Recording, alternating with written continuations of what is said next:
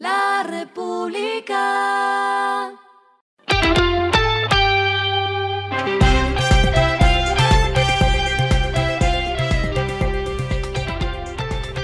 Esto es lo que debes saber al comenzar la semana. Los indicadores arrancan el martes así. El dólar cerró en 4.173.66 pesos, bajó 6.32 pesos. El euro cerró en 4.488.44 pesos, bajó 2.46 pesos. El petróleo Brent se cotizó en 72.09 dólares el barril. La carga de café se vende a 1.620.000 pesos y en la bolsa de Nueva York se cotiza a 2.29 dólares. Las movidas del fin de semana fueron. El multimillonario George Soros cedió todo el control de su imperio a su hijo Alexander.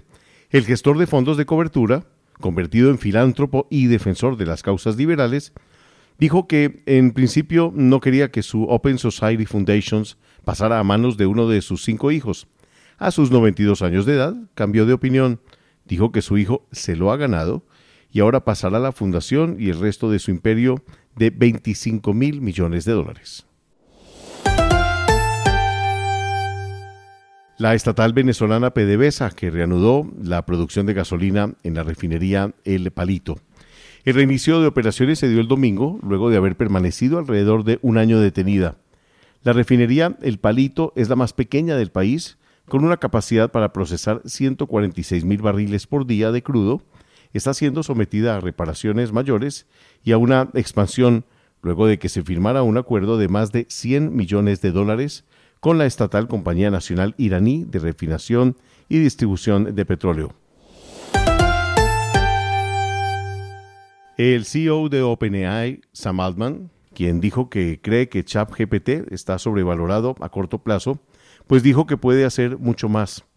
El empresario dijo que la gente no se está fijando en todo lo que puede aportar a largo plazo.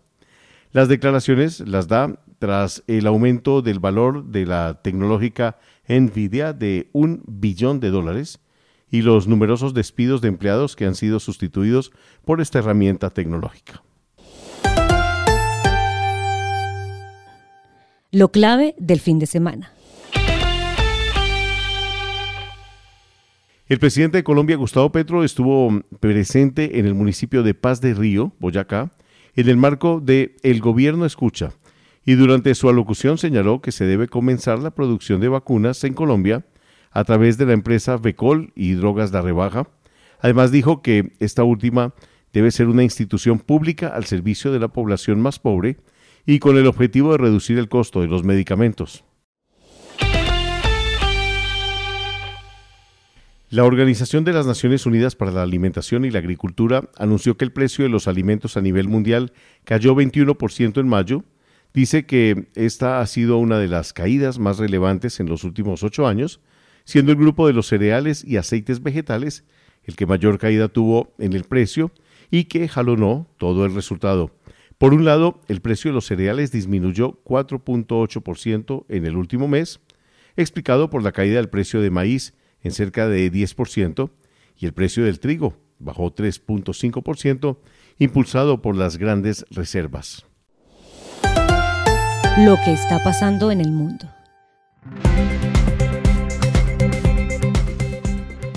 Murió el ex primer ministro italiano Silvio Berlusconi.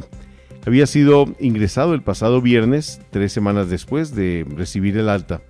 Estuvo 44 días en el hospital por una pulmonía agravada por una leucemia que padecía y que había empeorado en los últimos meses. Desde el hospital durante su primer ingreso, apareció en dos videos, uno en el que animaba a los italianos a votar en las elecciones locales y otro para intervenir en la convención de su partido. La Organización de Naciones Unidas, que apoya la idea de un organismo mundial de vigilancia de la inteligencia artificial como la agencia nuclear. Antonio Guterres, secretario general del organismo, señaló que las alarmas sobre la última forma de la inteligencia artificial son ensordecedoras y son más fuertes por parte de los desarrolladores, por lo que, abro comillas, debemos tomarnos en serio las advertencias. Cierro comillas.